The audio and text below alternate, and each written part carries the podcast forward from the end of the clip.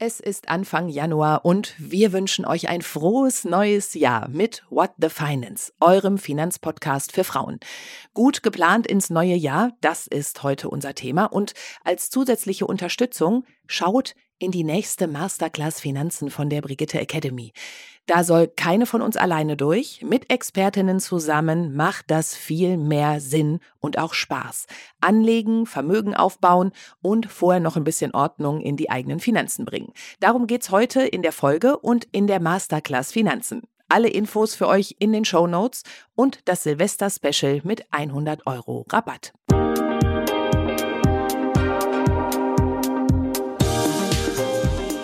Herzlich willkommen zu einer neuen Folge von What the Finance und natürlich auch von mir, euch allen ein frohes neues Jahr. Ganz besonders auch dir, liebe Kirsten, bist du denn gut reingekommen? Ja, es gab seit langem mal wieder eine große Party bei Freunden. Oh, das war richtig toll. Und äh, ich habe ein bisschen zugehört, da gab es viele Gespräche über Neujahrsvorsätze. Das ist ja so typisch an Silvester. Hast du sowas, Sabrina? Also Vorsätze fürs neue Jahr? Klar habe ich auch Vorsätze. Ich würde gern mehr von dem tun, was mir große Freude bereitet. Und dazu gehört natürlich auch unser gemeinsamer Podcast. Ach ja, schön, ja. Da freue ich mich auch. Ich habe mir mal angeschaut, was sich die anderen vornehmen fürs neue Jahr. Und laut einer Umfrage nehmen sich die meisten vor, sich gesünder zu ernähren und mehr Sport zu treiben. Auf Platz drei der Rangliste ist mehr Geld sparen. Und das passt doch wunderbar. Der Jahreswechsel bietet sich einfach dafür an. Endlich mal die Finanzen aufräumen, neu sortieren und planen. Und was zu tun ist, darüber spreche ich mit meiner heutigen Gesprächspartnerin Margarete Honisch, Finanzbloggerin, Autorin und Gründerin von Fortuna Lista. Und ich sage herzlich willkommen, Margarete. Ja, danke, dass ich hier dabei sein darf. Welche Vorsätze hast du denn für 2023? Ich mache mir nie Vorsätze. Ich setze mir immer konkrete Ziele tatsächlich. Mhm.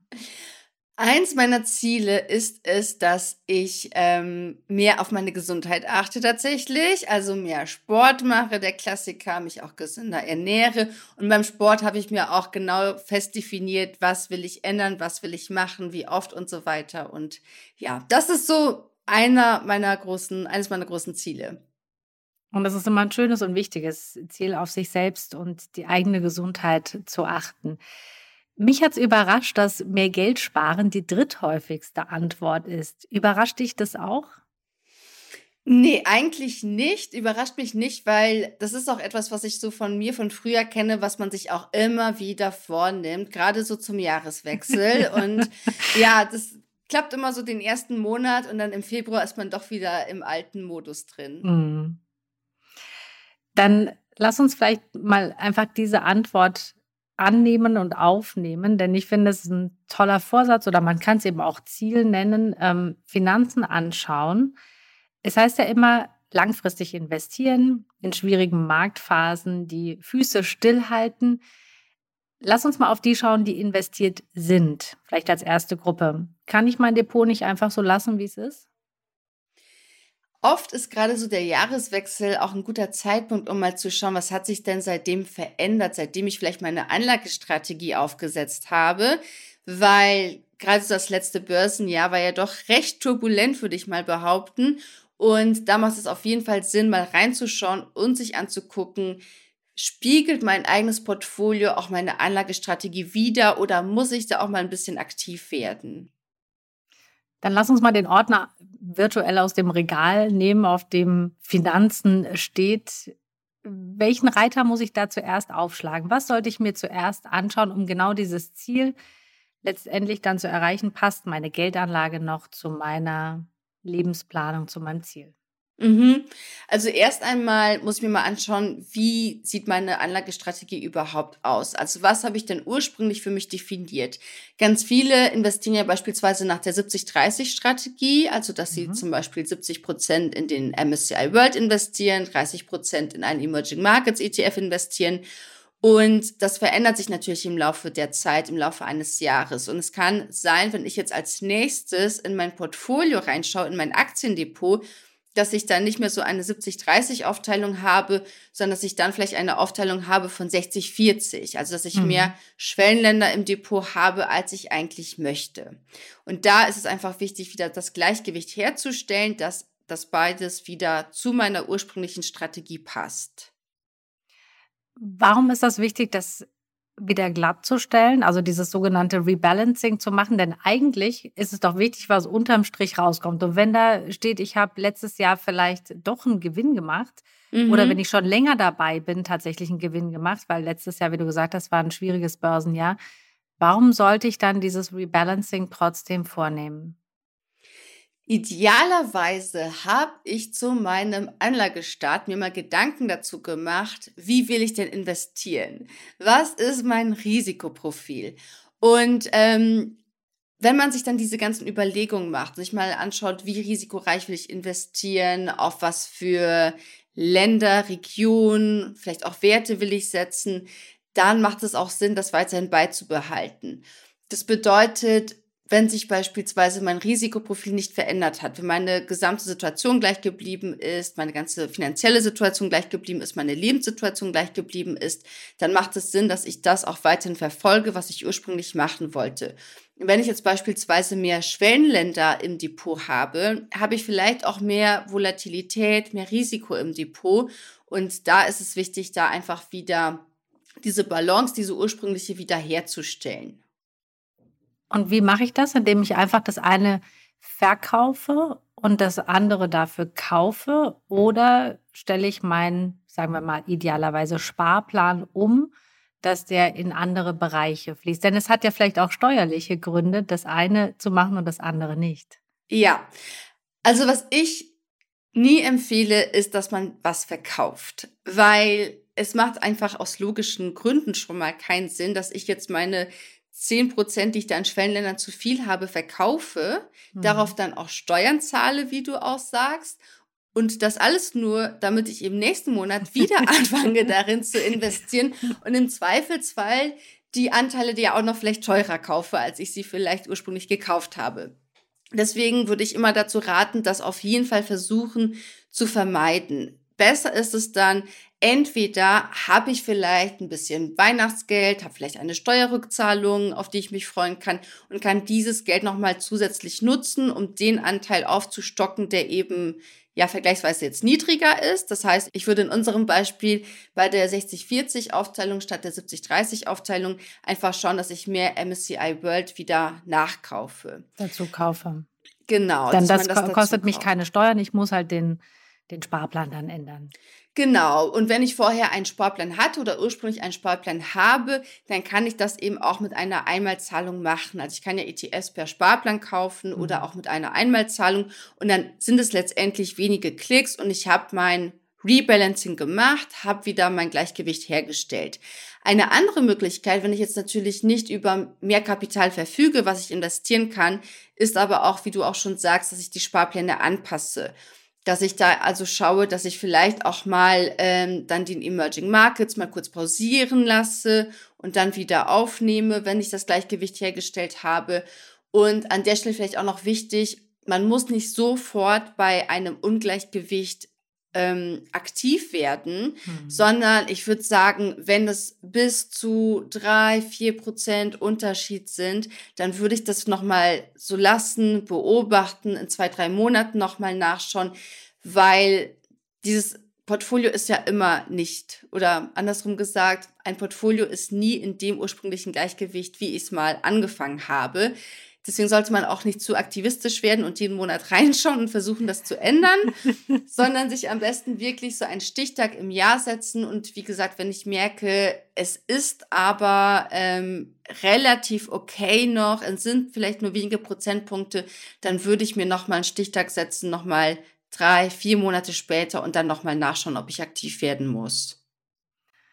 Aber du hast es eigentlich schon gesagt. Ähm, trotzdem nochmal die Frage, wie oft soll ich das machen? Eigentlich bietet sich der Jahreswechsel hier irgendwie an, dass ich einmal im Jahr da reinschaue. Ich muss nicht, wie du gesagt hast, jeden Monat anpassen, weil es ist ja auch ganz natürlich, dass das Gleichgewicht in meinem Portfolio sich ändert durch die unterschiedliche Wertentwicklung. Genau, genau. Ich würde, also wenn man eine reine ETF-Strategie hat, dann würde ich auf jeden Fall sagen, einmal im Jahr reicht vollkommen aus. Wenn man vielleicht eine andere Strategie hat, vielleicht auch eine Korsett-Select-Strategie, da würde ich vielleicht doch auch lieber zweimal im Jahr reinschauen. dass meine Satelliten auch nicht zu groß werden, sozusagen, dass mein Kern nicht schrumpft, weil bei der Core-Satellite-Strategie ist es ja so, ich habe diesen breit diversifizierten Kern, der meistens aus ETFs besteht, der mir sozusagen so ein bisschen Ruhe ins Depot bringt, wenn man das so will. Das Herzstück sozusagen. Genau, das Herzstück und drumherum habe ich diese kleinen Satelliten, die risikoreicher sind, aber die mir potenziell eine höhere Rendite vielleicht auch bieten. Hm. Und weil diese höhere Rendite ja auch mit mehr Risiko kommt, muss ich dann einfach immer darauf achten, dass ich da nicht zu hohe, zu große Satelliten habe, ähm, sondern dass das eben auch ausgeglichen ist, dass dieses Herzstück dann auch mindestens 50 Prozent idealerweise vom Gesamtportfolio hat. Und da würde ich tatsächlich dann empfehlen, auch mal zweimal im Jahr reinzuschauen, ähm, dass ich da nicht ein höheres Risiko dann habe, als ich eigentlich möchte. Dieses hohe, höhere Risiko kommt aber dann eigentlich nur durch die höhere Wertentwicklung zustande? Oder wie kommt das? Vielleicht mhm. erklärst du das nochmal kurz. Genau, also grundsätzlich, warum muss man das Rebalancing überhaupt machen? Wenn ich jetzt ähm, meine Aktien und ETFs kaufe, dann entwickeln die sich ja nie gleich. Also die steigen nie immer in der gleichen Menge sozusagen, in der gleichen Prozentzahl, mit der gleichen Rendite. Das heißt, deswegen muss ich da immer drauf achten, wie haben sie sich jetzt entwickelt, wie sind die Unterschiede und in der Regel ist es so, dass die Satelliten sich dann höher entwickeln können. Du siehst, ich sage, ich spreche immer mit sehr vielen eventuell. Ja, höheres Risiko bedeutet auch höheres Verlustrisiko. Genau. genau, weil am Ende des Tages, es kann natürlich sein, dass diese Satelliten sich wirklich besser entwickeln, dass ich deswegen da auch mehr Risiko am Ende habe. Weil, wenn ich eine Aktie habe, eine Einzelaktie, die überproportional in meinem Portfolio ist, habe ich einfach ein höheres Risiko, weil wenn es diesem Unternehmen dann doch mal schlecht geht, dann werde ich das auch in meinem Portfolio spüren. Und genauso kann es aber andersrum sein, dass natürlich auch so eine Aktie und so ein Unternehmen leidet, gerade jetzt in den letzten Jahren, was wir so alles erlebt haben, vielleicht auch noch was auf uns zukommt. Ähm, das heißt, sowas sollte ich dann vielleicht noch stärker im Blick haben, dass ich da auch eben mein Risiko entsprechend im Blick habe. Jetzt hast du äh, gesagt, okay, wir machen, wir schauen uns das Depot an, das Portfolio an. Was muss ich denn in meinen Finanzenordner noch sortieren und wo sollte ich auch reinschauen? Ein guter Zeitpunkt ist es jetzt auch nochmal auf die andere Seite zu schauen, nicht nur was das Investieren betrifft, sondern vielleicht auch so den Einnahmen- und Ausgabenbereich. Ähm, zum einen, dass ich mal meine Budgets vielleicht auch anschaue, meine Budgettöpfe, was hat sich da verändert. Ähm, wir wissen alle, Mietpreise steigen, Lebenshaltungskosten steigen ähm, die Heizkosten und Strompreise steigen und dass ich da einfach mal schaue, wie kann ich mich da budgetär auch aufstellen, dass ich dann trotzdem noch genug habe, um eben auch weiterhin gut investieren zu können, aber auch, ähm, dass ich da meine Budgets entsprechend anpasse und ähm, ja, vielleicht auch nicht über meine Verhältnisse lebe. Und was auch wichtig ist, das ist jetzt die Ausgabenseite, aber ich persönlich, mir macht viel mehr Spaß, noch die Einkommensseite sich anzugucken. Ja, die schaut man gerne an, oder? die, die schaut man sich gerne an, ja, genau. Und damit man sich die noch lieber anschaut, ähm, empfehle ich da auch mal so Anfang des Jahres sich auch mal anzugucken, was ist eigentlich im letzten Jahr passiert. Hatte ich in den letzten zwölf Monaten auch schon eine Gehaltsverhandlung beispielsweise und wenn nicht, dann kann ich mir dafür vielleicht auch mal einen Plan machen, eine Strategie aufsetzen und das mir auch vornehmen, weil oft werden im Frühjahr die ganzen Budgettöpfe verteilt und da wäre es natürlich auch schön, wenn ich da mit meinem Anliegen auch direkt mit dabei bin und auch, ja, was von diesem Budgettopf auch abbekomme. Hm. Wenn ich mir jetzt mein Depot nochmal anschaue und sehe aber zum Jahreswechsel, ah, das ist ähm, aber ganz schön im Minus, wie sollte ich denn dann reagieren? Weil das ist ja schon, das tut ja weh. Ja, das tut weh. Und äh, das weiß man auch spätestens dann, wenn man das erste Mal investiert hat, dass die ganze Theorie dann doch, äh, dass man das dann doch anders spürt, wenn man sieht, mhm. dass man wirklich rote Zahlen hat. Ich empfehle zu versuchen, möglichst ruhig zu bleiben. Ich kann natürlich dann so eine Phase nochmal nutzen und mir nochmal anschauen, passt meine Strategie zu meinem Risikoempfinden vielleicht auch. Also beim Thema Risiko muss man ja auch immer unterscheiden so ein bisschen. Was ist tatsächlich mein Risikobedarf? Also wie risikoreich muss ich investieren, damit ich später meine Rentenlücke auch wirklich ähm, schließen kann, damit ich auch die Rendite erzielen kann, die ich mir wünsche. Und auf der anderen Seite muss man sich aber auch anschauen, wie ist denn mein Risikoempfinden sozusagen. Wenn ich wirklich schlaflose Nächte habe, weil dieses Aktiendepot äh, seit Ewigkeiten in den roten Zahlen sozusagen ist, dann sollte ich mir nochmal anschauen, ob ich nicht doch ein bisschen risikoaverser investieren will, vielleicht da nochmal andere Produkte raussuchen ähm, was natürlich auch immer hilft, ist nochmal sich auch anzugucken, warum ist denn mein Aktiendepot gerade im Minus? Also da nochmal mit dem Hinblick auf die vielleicht gesamtwirtschaftliche Situation, in der wir mhm. uns befinden, dann nochmal schauen, wie ist denn mein Anlagehorizont, wenn ich noch 20, 30 Jahre habe bis zur Rente, dann lohnt es sich eher so ein bisschen versuchen, entspannter zu sein, als dass man da jetzt zu aktiv wird.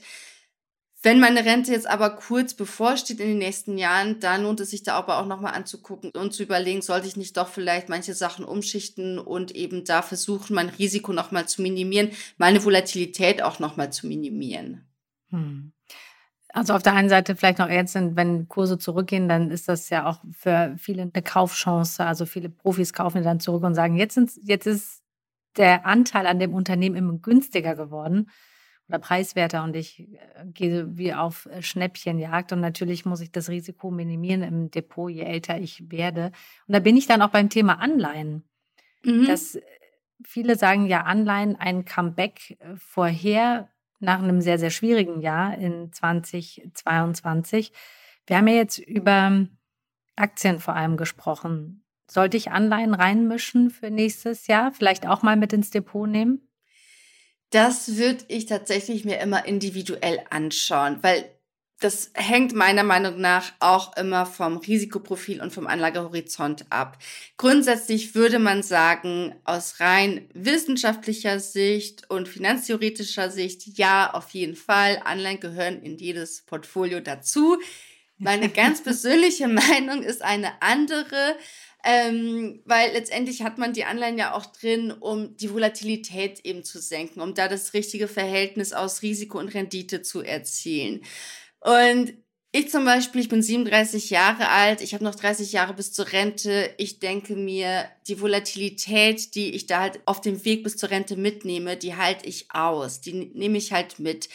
Da sitze ich lieber auf ähm, Qualitätsaktien, die weniger volatil sind als auf Anleihen. Aber ich finde, das ist eine ganz persönliche Entscheidung.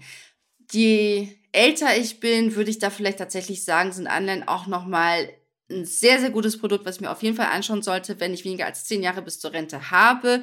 Aber ich finde, das muss man individuell für sich entscheiden. Weil da gibt es eben, wie gesagt, diese theoretische Seite, diese wissenschaftliche Seite, die zu 100% ja auch stimmt. Aber man muss dann trotzdem nochmal die individuelle Situation meiner Meinung nach betrachten und sich überlegen, was ist denn jetzt für mich das Beste? Wie halte ich dieses Risiko aus? Wie halte ich die Volatilität aus? Ja, genau. Das Depot muss zum eigenen Risikoprofil passen. Und wie du sagst, das ist was sehr Individuelles und da gibt es keine Lösung, die für alle gleich gut ist. Und du hast es ja auch vorhin gesagt, ich muss nachts gut oder sollte nachts noch gut schlafen können. Ja. Ähm, mit meinem Depot. Jetzt ähm, ist das ja sozusagen in, sind wir in einem Bereich, wo wir über die sprechen, die schon investiert sind. Und es sind auch immer mehr auch junge Aktionärinnen und Aktionäre dazugekommen.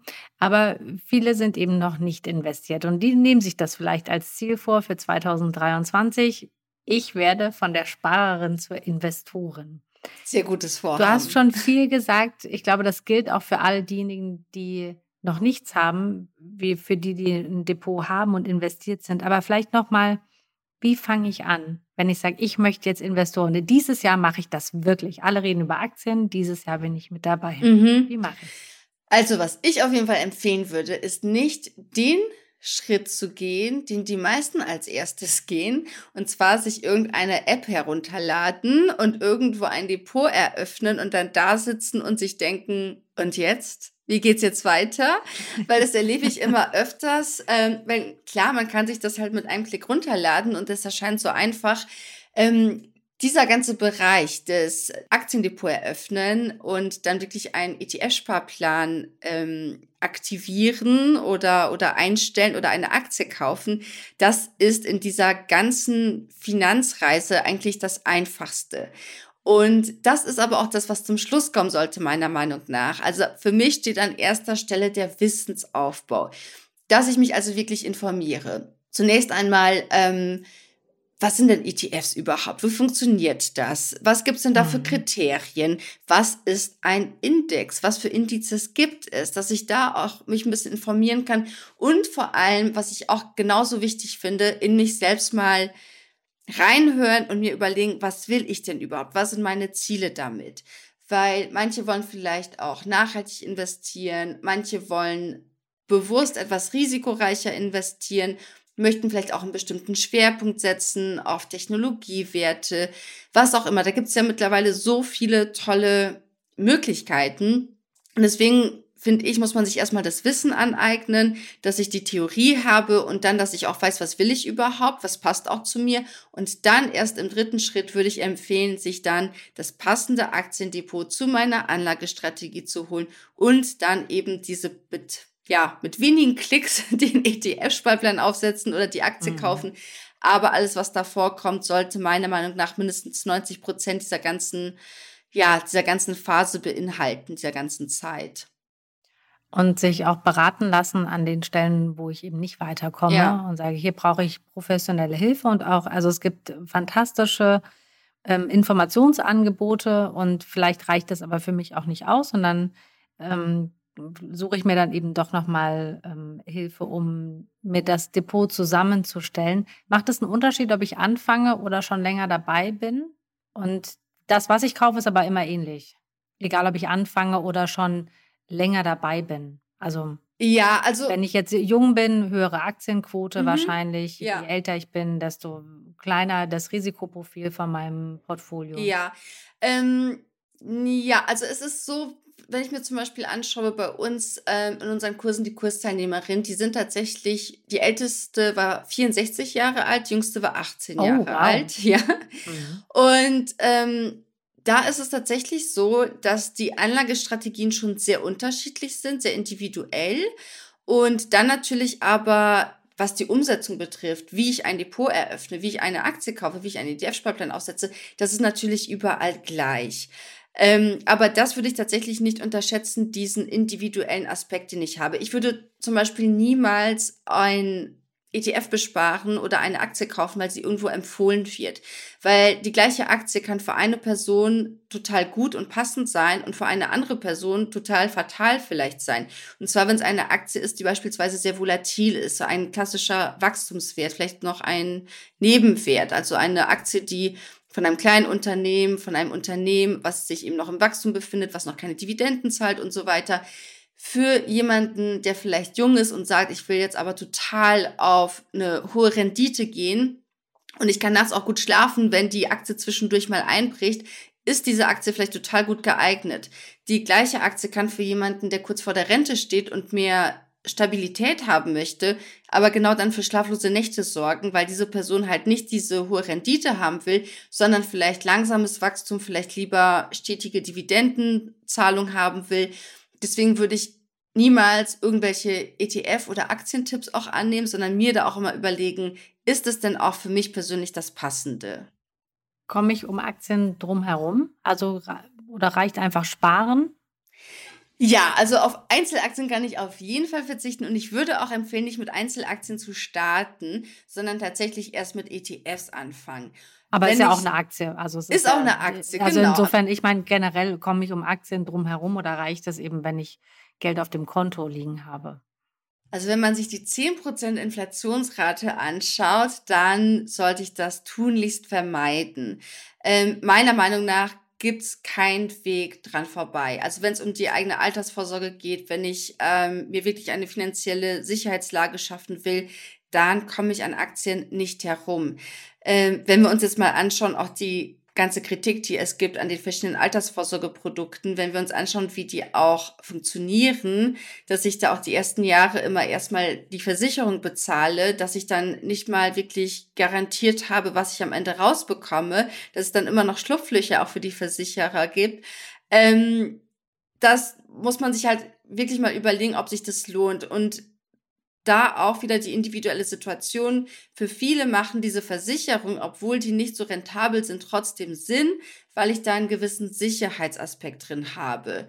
Ähm, das muss ich halt eben auch beachten. Als wenn wir jetzt zum Beispiel an diese drei Schichten denken, ja, der Altersvorsorge, dann habe ich mit Riester-Produkten ja genau sozusagen diesen Puffer, diese Zusatzvorsorge, die, bei der ich ja auch vom Staat unterstützt werde.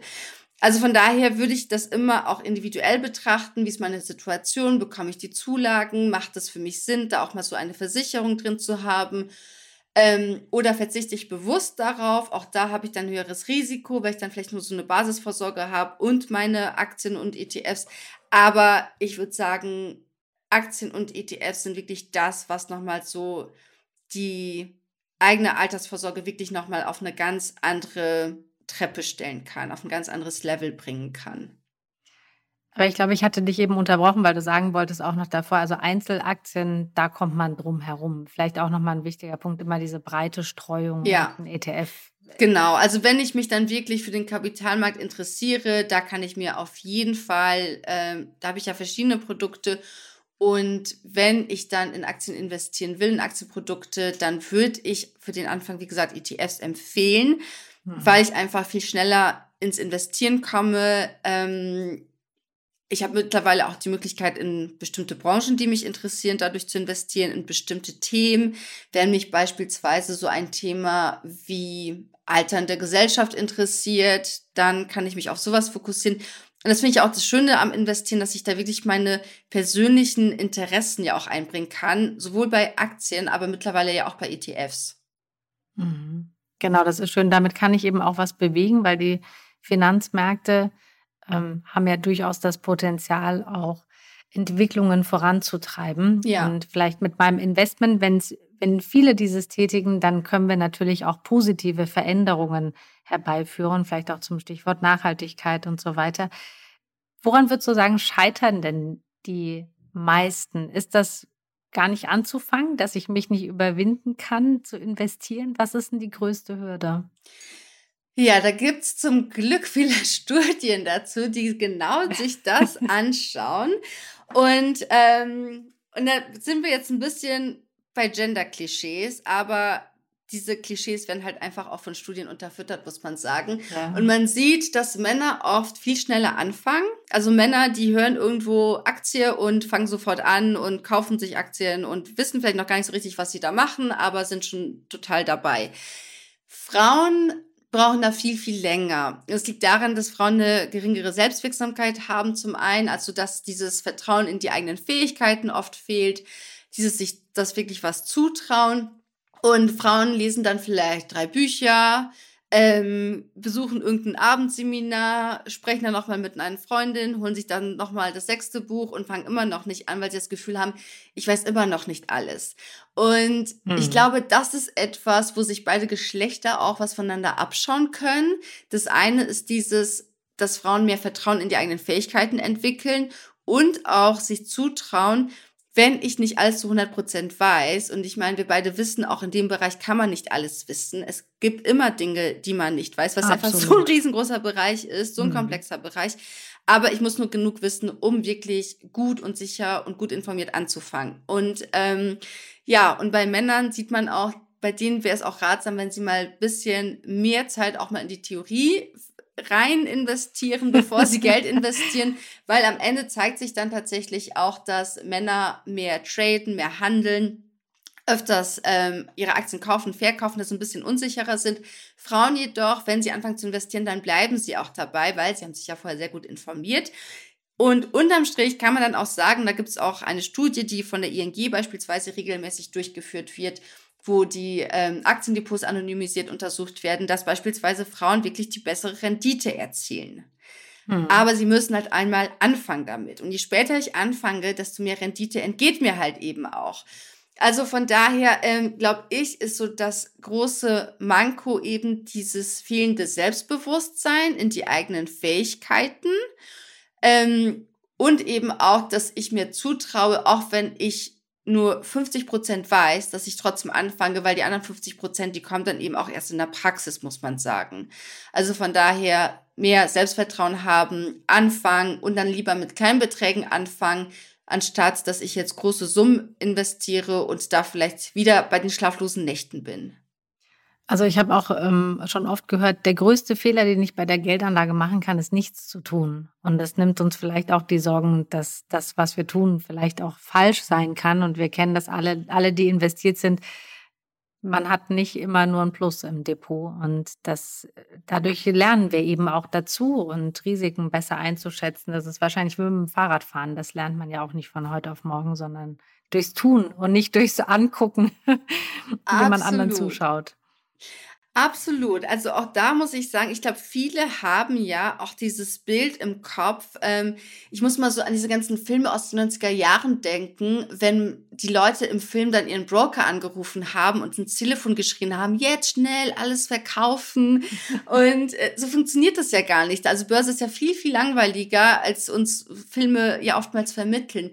Und ich glaube, man muss sich einfach das Bewusstsein, wenn ich investiere, die Wahrscheinlichkeit, dass ich wirklich alles verliere, ist sehr, sehr gering, wenn ich vorher meine Hausaufgaben gemacht habe, also wenn ich breit diversifiziere. Und auch da, wenn ich mal in Einzelaktien investiere und auch da vielleicht mal Pech habe und ins falsche Unternehmen investiere und da wirklich auch mal wirklich mein ganzes Geld verliere, auch da, wenn ich vorher mich breit genug aufgestellt habe, dann ist das nicht schlimm. Und das spreche ich aus eigener Erfahrung, weil ich gehöre zu denjenigen AnlegerInnen, die in Wirecard investiert haben. Mhm. Das bedeutet, alles, was ich damals in diese Aktie gesteckt habe, ist weg. Ähm, ich habe da noch ein paar Euro und ich habe diese Aktie tatsächlich noch im Aktiendepot als Reminder, dass ich beim nächsten Mal meine Hausaufgaben besser mache und wenn ich ein Geschäftsmodell nicht verstehe, dass ich darin dann auch nicht investiere.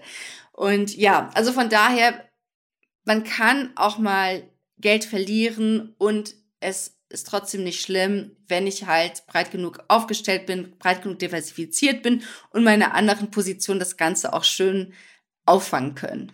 Ja, und leider haben da viele Aktionärinnen und Aktionäre sehr viel Geld verloren, weil sie sehr viel Geld oder sogar alles in Wirecard-Aktien investiert haben. Und wenn man die Grundregel befolgt, eben nicht alles in ein Unternehmen, sondern breit streuen, dann minimiere ich zumindest das Risiko. Das ist ein schönes Beispiel dafür. Ähm, und ja, traurig für diejenigen oder ja auch sehr schmerzhaft für diejenigen, die wirklich da viel Geld verloren haben. Sprichst du mit deinen Freundinnen über Geld? Ja. ja, sehr viel. Ähm, also es gab in meinem ganzen Bekanntenkreis auch mittlerweile. Ähm, ich habe aber auch festgestellt, also es war nicht immer so. Es war nicht immer so und ich habe das auch mal geschrieben, diese Situation in meinem ersten Buch Easy Mind, ich habe das mal beschrieben, wie mhm. das war, als ich mit meinen Freundinnen dieses Thema mal angehen wollte. Und ich habe mich monatelang informiert, allein zu Hause, mich eingelesen, angefangen dann so langsam mit die ersten ETFs zu investieren und dann saßen wir abends, ich glaube schon bei der zweiten Flasche Wein, dann ist mir aufgefallen, dass diese Freundin, die ich seit zehn Jahren kenne, mit denen ich mich jeden jede Woche treffe, dass ich gar nicht weiß, was die mit ihrem Geld zu so machen. Aber ansonsten alles von denen weiß. Also mhm. wirklich alles. Und dann habe ich sie gefragt, was die denn so mit ihrem Geld eigentlich machen. Ja, und die waren wirklich schockiert, dass ich diese Frage gestellt habe. Wir haben uns davor über ich weiß nicht, Schwangerschaftsstreifen am Po unterhalten, Probleme in der Beziehung, Stress in der Arbeit, alle möglichen privaten, intimen Themen. Aber Geld, das war dann wirklich so ein großes Tabu. Mittlerweile ist es komplett aufgebrochen. Wir reden sehr offen darüber und es ist auch sehr schön und ich finde es auch sehr wichtig, dass Frauen auch mehr miteinander über Geld sprechen. Unbedingt, weil wir auch nur so voneinander lernen können. Ähm, ja. mir, mir fällt es aber auch auf, dass ich mit Männern häufiger über Aktien, Renten und so weiter spreche als mit Frauen. Ähm, und ich möchte auch nicht den ganzen Tag über Geld sprechen, aber ich finde es tatsächlich wichtig, dass wir es ab und zu untereinander auch im Freundinnenkreis tun. Was war denn der wertvollste Tipp, wenn es um Geld geht, den du bekommen hast? Ähm, ich glaube tatsächlich, der wertvollste bisher weil er einfach vieles verändert hat, war dieser Satz, bezahl dich selbst zuerst. Mhm. Ähm, weil ich war früher, gehörte ich zu den Personen, die eben immer den Vorsatz hatten, ich spare aber es hat nie funktioniert. Ich habe den ganzen Monat das Gefühl gehabt, ich muss mich jetzt zusammenreißen, ich kann mir jetzt das nicht kaufen, ich kann jetzt dort nicht ins Restaurant gehen, muss mir das günstigste Gericht auf der Karte suchen und so. Die, dieser ganze Monat, der sich nach Verzicht angefühlt hat, nur am, am Ende des Monats festzustellen, okay, ich habe jetzt irgendwie doch nicht so viel geschafft zu sparen, wie ich eigentlich wollte. Und da eben das zu ändern und zu sagen, ich spare am Monatsanfang, ich überweise mir das, was ich sparen will, aufs Tagesgeldkonto. Das ist dann erstmal aus den Augen, aus dem Sinn. Dann habe ich gespart und kann den Rest wirklich so ausgeben, wie ich will und kann dann auch ins Restaurant gehen und ohne schlechtes Gewissen das bestellen, was ich will. Das war für mich echt ein Gamechanger und das behalte ich immer noch bei, in dem Sinne, dass ich immer einen bestimmten Anteil auch direkt auf mein Aktiendepot schiebe und investiere. Hm. Margarete, vielen, vielen Dank. Wir sind am Ende unseres Gesprächs angelangt. Ich danke dir sehr für deine, ja, also auch persönlichen Einblicke in deine Anlagestrategie, was du machst oder gemacht hast und ähm, für deine vielen wertvollen Tipps. Was wünschst du dir fürs neue Jahr? Was ich mir fürs neue Jahr wünsche, da habe ich mir noch gar keine Gedanken dazu gemacht, um ehrlich gar nicht so leicht, sein. Ja. gar nicht so leicht, nein. Ähm, was wünsche ich mir fürs nächste Jahr? Ich wünsche mir, dass unsere Inflationsrate endlich mal sinkt in einen Normalbereich. Das wäre doch was. Ja, das, da, da würde ich mich anschließen. Das ist ein schöner Wunsch. Das würde nämlich uns allen helfen. Das will, genau. Das nicht, betrifft ja nicht nur uns beide. Genau. Also Frieden für die Welt wäre natürlich der größte Wunsch, aber Inflationsrate, ich glaube, da ist uns auch wirklich allen mitgeholfen. Sehr schöner Wunsch. Margarete, vielen, vielen Dank für deine Zeit. Und ich würde mich freuen, wenn wir uns bald wieder hören, sprechen und vielleicht dann auch mal persönlich sehen. Ja, da würde ich mich auch sehr freuen und vielen Dank für die Einladung. Es hat sehr viel Spaß gemacht. Eine tolle Frau, Margarete Honisch. Übrigens habe ich mir die Umfrage zu den Neujahrsvorsätzen nochmal angeguckt, Sabrina. Nach dem Punkt mehr Geld sparen kommt direkt mehr Zeit mit Familie und Freunden verbringen. Da bietet es sich ja direkt mal an, übers Geld zu sprechen. Und ich bin total bei euch, das ist so wichtig, weil wir dadurch einen Draht zu dem Thema bekommen. In diesem Sinne, hört weiter unseren Podcast und habt einen guten Start ins neue Jahr. Tschüss, bis zum nächsten Mal. Tschüss.